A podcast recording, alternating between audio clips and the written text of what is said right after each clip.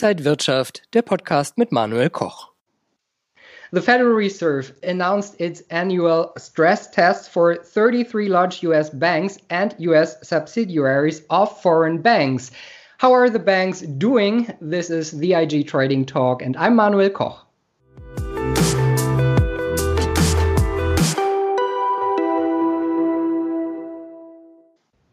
And joining me now are Salah-Eddine Bouhmidi, Head of Markets at IG, and Peter Tuchman, the legendary Einstein of uh, Wall Street. Over 35 years on the floor of the New York Stock Exchange, guys. So good to see you. Good Hi, to see you. Hi, Salah. Hi, Peter. Peter, uh, because of Corona, the regulator tried to reflect a harsher economic reality. How is the situation for the banks at the moment? So I think it's really important to note, and I, I really appreciate the question because it's there's so much to it and there's so many different narratives going around it. So it's important to note that the stress test was developed after the financial crisis to basically give a report card to the banks on how they are doing at this moment and how are they prepared for a potential recession or depression God forbid what happens, right? In an event of a crisis. So we are obviously trying to prevent a further financial crisis. So uh, uh, what up before the coronavirus, this is the good part. Before the virus, the banks were actually in very good condition. Okay, so the banks are starting from a higher level. However, what we are seeing, and we've talked about it over the last bunch of weeks, we have a divergence here, uh, um, a bifurcation between the way the economy is doing and the markets are doing. So I think it's important for people to hone in on the fact that one of the bases is of the co- uh, economy in the effect that the crisis really starts to eat away at the economy, which it is doing, is the condition uh, and the strength and the fundamentals of the banks. How well capitalized are the banks now and in the event of a depression or a recession as the economy tries to reopen and we really see the implications and the damage that's been done by the virus. So the stress test was done. And the first time since the Depression, we're seeing some fairly large restrictions being put on the banks by the Federal Reserve, right? We're seeing a suspension of dividends for the most part, which is basically they're not going to be paying out money. The whole goal is to maintain liquidity and capitalization of the banks to keep them healthy. So if we suspend dividends, we're going to retain our, our, our money in the bank. And secondly, um, they're going to suspend buybacks. It's a contentious question whether buybacks work. How are they supported by the marketplace? Is it basically a way for companies to sort of pad the, you know, in, in the event of a downward market? Is it a way for the companies to sort of pad the the condition, the appearance of the condition of their stocks? Once again, it's them spending money in a time where we need them to maintain their capitalization. Okay, so this is all, and so basically they've been given two very high level restrictions, never before seen since the Depression, on the banks to maintain capitalization and not give out money because we don't know, right? I, I think it's important within the answer of this question to realize is that the banks, more than most stocks, in the event of the second quarter earnings, have not even been able to give guidance right? Guidance earnings are a number that you come up with, right, in the event eh, during earnings season on how profit and loss, asset and revenues, and how companies are doing. Guidance is forward looking and to see what they project by the powers that be within a corporation, what their projection is for the coming quarter, right? And that usually is a something that they're actually able to do. We're able to look at how the company's doing, the economy, what's going on in the market, how is the unemployment, and whatnot. Take all these numbers and come up with a guidance, a forward looking number uh, or a projection on the health of the company. Well, what's happened here, and it's rightly so, is that the companies, no company, especially the banks, have been able to project any kind of a health level of health for the coming economy because there's so many still unknowns. So I think it's a big deal that they did this. I think it's a protective measure, right? And uh, you know, th- there's more to the story, but I'll end it with that. From a German point of view, we always keep an eye on Deutsche Bank. Uh, the last years, it, uh, the bank struggled, uh, but uh, this time uh, it, it looked okay. What do you think about Deutsche Bank? You know what? I've known, look, they've gone through so many um, struggles over the last number of years. The internal thing, the accounting thing, uh, you know, the level of, of negative interest rates throughout Europe, their exposure to, to all the different economies of the world, right?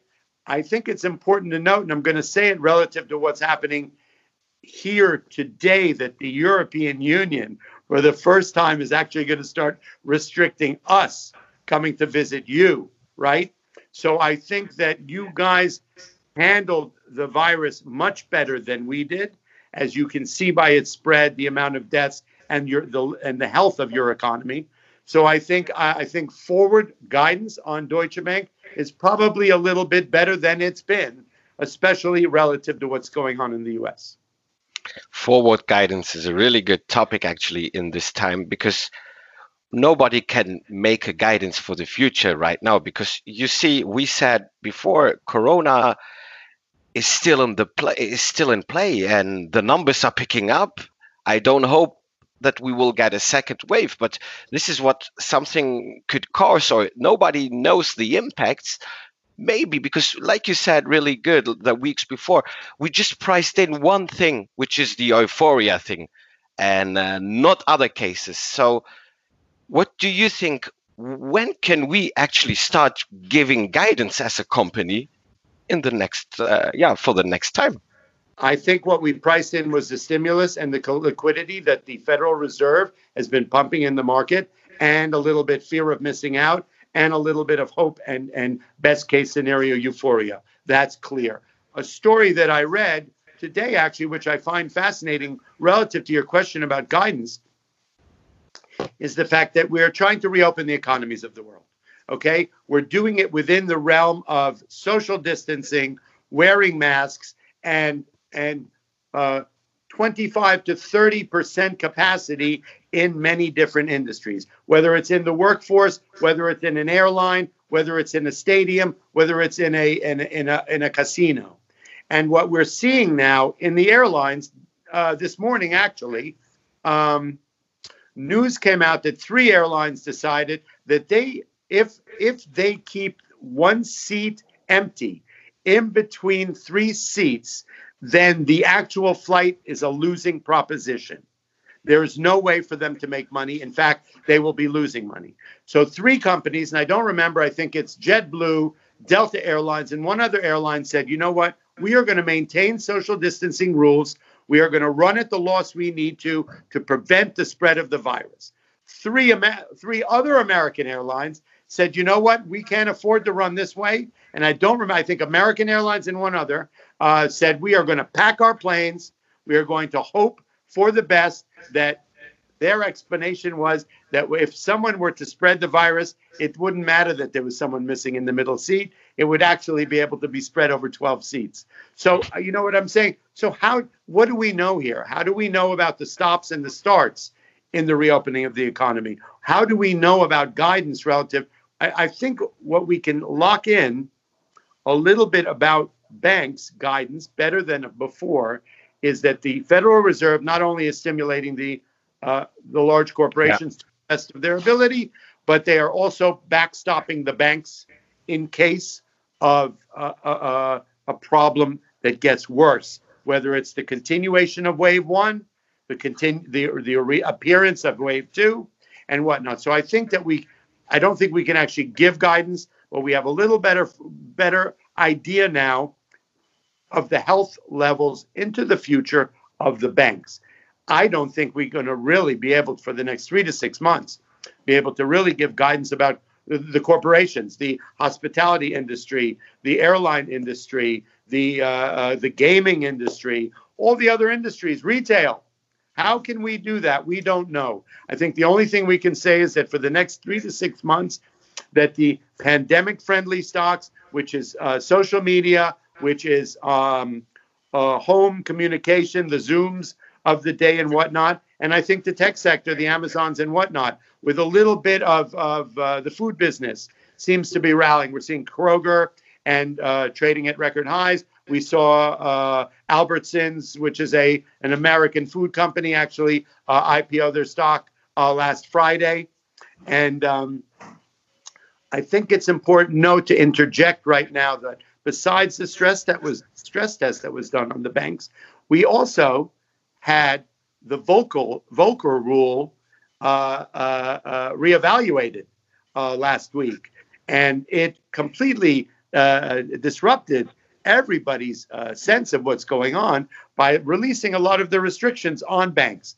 So while we have banks being looked at from a stress test and being given more regulation in a big way to protect capitalization, we had a complete release of restrictions with the new Volcker rule uh, uh, uh, laws, which basically, for those of, of your audience that don't know it, now what what can banks do with their money? What can you do with them with deposits? Right? And in the past, they have not been able to invest in new companies and startups. They were not able to go and trade with hedge funds and institutions. Banks were restricted in what they could do with the money they had under management. Well, the Volcker rule has just been given a free rein. And I don't know who gave that one a little tickle, but that actually offsets the negativity of the stress test and gives banks an opportunity to really put right. their money to work. So there's two opportunity in a market that's going up I think this is what we saw in the financial crisis of 07, 08 when we bailed out AIG. If you give uh, uh, uh, companies, and we're seeing it with the stimulus, a lot of the money is trickling into the nooks and crannies of the market. And so what you see is it's fueling the market to go higher, right? If you give banks the opportunity to invest in the market, it's a self fulfilled prophecy. They go up, they're healthier, market goes up. But we we said before in the weeks before the re- recovery is still fragile. And if we look back to the S&P 500 of, of course capitalization is increasing by Fed by the banks. I'm absolutely with you. But looking technically on the S&P 500 we are we closed below the 200 moving average on Friday. Uh, if you look on the advanced decline line it's not cool. The volatility index VIX is still trading above the 50 uh, day moving average. So there are a lot of momentum factors that are showing me signals that we are losing momentum and losing ground and we could uh, yeah get into a new uh, correction mode mode. What do you think about this just from a technical perspective? So you and i the three of us have been chatting now for a couple of months and very often discussing the bifurcation of the economy versus the markets during the pandemic. Okay, so we had a big sell off in March. We had a huge rebound, rebound of the 30, 40, 50, 5 Fibonacci 60% rally. And now we've, we, we, we we are, I, I don't, it's hard to know. In a normal marketplace, you would call this consolidation. You would call it a little bit right. of a flat line you would call it a stop and go market, right? You'd call it a, market that's trading within technical realms of, mar- of, of, of moving averages. We're seeing it hit resistance and back off. We're seeing it hit support and rally back. So the question is is the market running out of steam? Is perhaps the stimulus money uh, waiting again for a little bit of a, a re up, as it were, right? Um, or, as we've also seen, I think it's important to note, and we've talked about it before, that net net, with all the rebound from the March 23rd lows, I believe, and we believe, we've talked about it, that the market is not up on fundamentals. It yeah. is, in fact, fragile. Over the last couple of weeks, we saw a down 1800. Since we spoke last, we saw a day where a perfect storm came in relative to some uh, the biotechs not getting the green light uh-huh. on some of their virus treatments. We saw a surge in some of the southern states that's quite significant. We saw some airlines, you know, and the and the and the cruise lines getting hit a little bit, and we saw that sell-off of 1,800 points. In the big picture, 1,800 points is not bad, but it showed fragility in the marketplace. And then we saw last week. We saw some days where the market was able to break through the moving averages, and we saw that the in the United States, at least, in more than half of the states a complete resurgence of the virus, not phase two, a continuation of phase one. We're able to identify why it happened. Yet we have the administration it's not giving us a basis for a, a uh, some regulation that would help us. So there are many factors going into. I agree with you that the market is fragile. It could be setting us up for a sell-off, as we saw on Friday. The market did sell off quite significantly. I think the most significant news was the fact that the U.S. is spiking up in a huge way hospitalization. While the administration says more testing, more virus, that's really not the case if you follow science. It is, in fact, more hospitalizations. Young people are getting sick, right? We're not seeing a spike in deaths yet, but that's down the road, unfortunately. We're seeing the manifestation of the Memorial Day uh, uh, uh, um, partying, and we're seeing a manifestation of the early uh, reopenings and the fact that people suddenly came out of their house roaring, forgetting that we are in the middle of a pandemic, and we're now seeing the ramifications of that.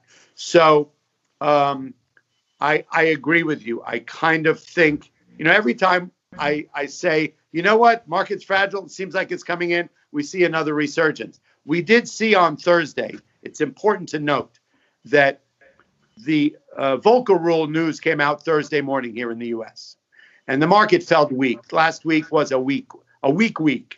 It felt like a fragile week, right? The trend seemed to be down, right, for the first time in a while. And midday on Thursday, no one responded because, in fact, net net, the release of the regulations on the Volcker rule are very positive for the banks. It's like the reins are off, go running, invest in startups, have a nice day, get into the market, you know, uh, uh, uh enjoy some of that health of the Dow Jones Industrial Average. The market didn't respond to it, and suddenly, around 2:30 in the afternoon, the market just took off. No headline, you know, I trade on a daily basis, and I'm watching it going, what came out, what you know, what what happened, and the market actually reversed 400 points, and it was almost as if that it, the news had marinated for a while, and as we often see, the banks are the leading indicator of what's going on, and the banks took off.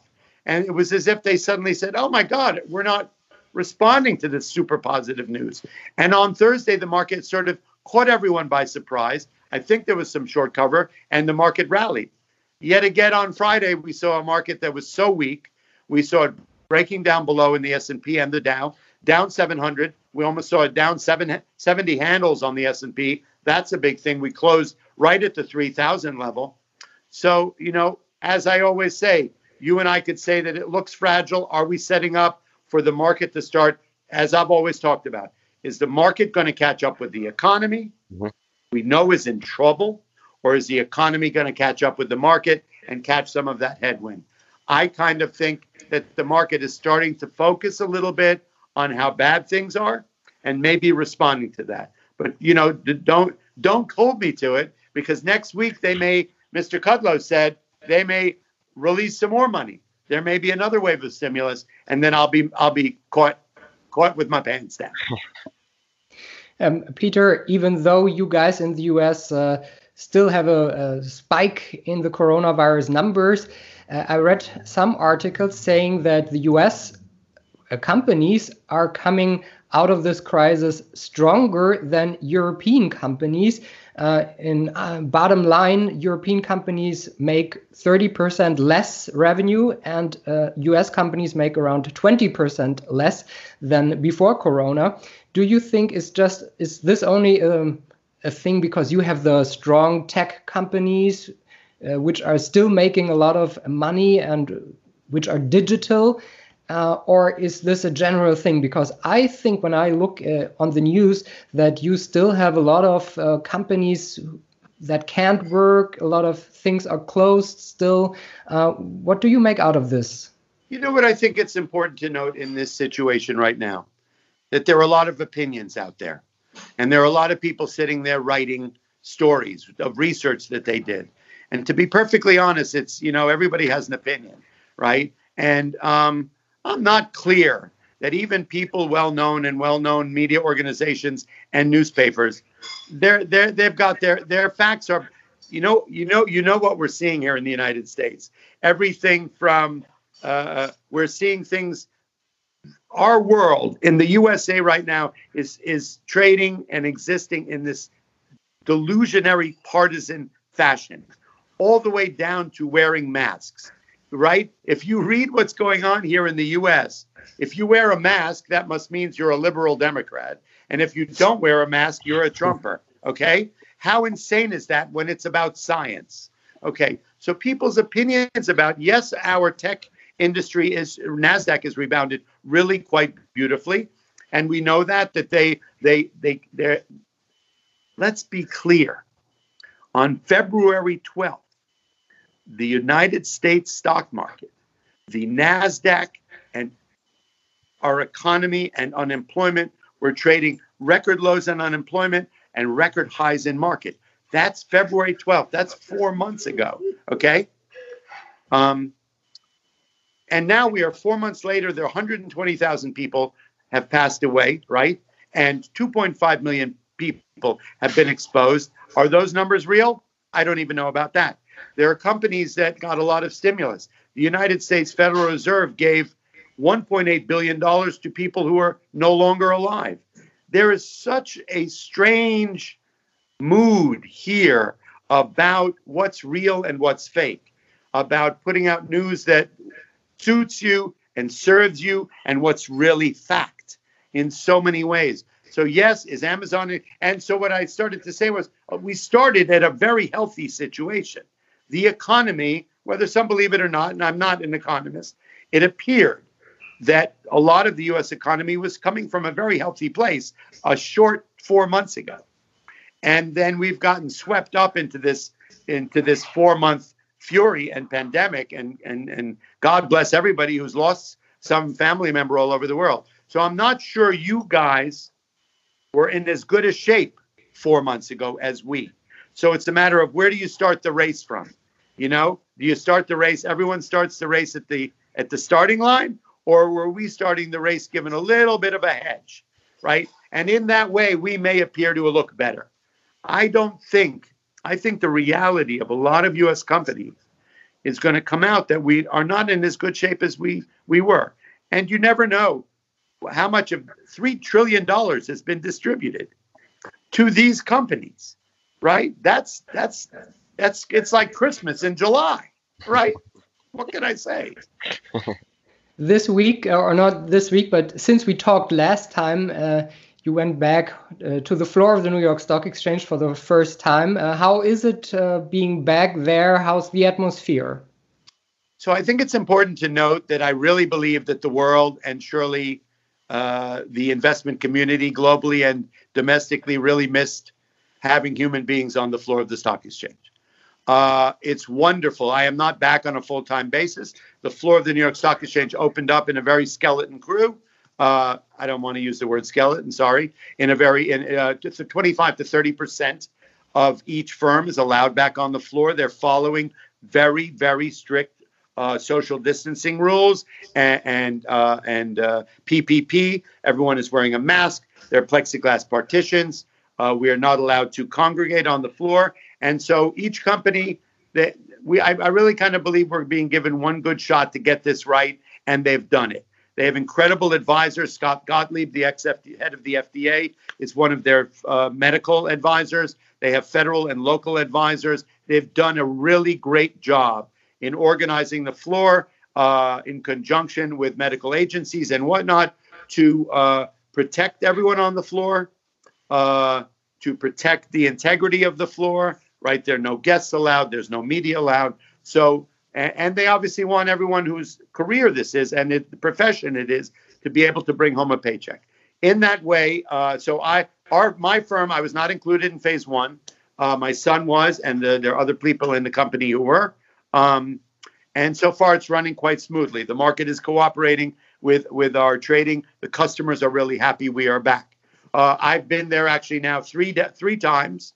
I come in on a, so we have a core group of 25 to 30 percent who are there on a daily basis, and then they allow a few more people around on busy days. Since we spoke last, we had the double S&P rebalance, the quarterly uh, rebalance, which was a big deal a few Fridays ago, and uh, this past Friday we had the Russell reconstitution, which is a rather large. We, in fact, traded 2.58 million shares on the close, closing with a 3.2 billion share day. So that was a big deal. So on these big days, and on Fridays, I believe a couple days during the week, also they allow us to have a few more people just to execute stock. The mood on the floor, for me, it was wonderful to be back. Uh, the the the room is still the room it used to be. It is a bit muted because there are fewer people. The market makers are back, and they're a big in, uh, part of our of our institution. The brokers are there, the traders are there. It felt fantastic to me. Uh, you know, the energy and the magic that goes on in that room was there. The atmosphere was a little bit muted, I must say, but it was good to be back. I think the market and the people in the global community really appreciate it. And we love to know that you're back on the floor. So uh, the icon must be there, right? Great to be back. Uh, guys, thank you very much, Peter Tuchman, the Einstein of Wall Street, and Salah Eddine Bouhmidi, head of markets at IG. Guys, thank you so much. This was the IG Trading Talk. Thanks for watching. For more information, also check out the website ig.com. Thank you, guys, and uh, see you next time. Thank you. Thank you, Salah. Thank you, Peter.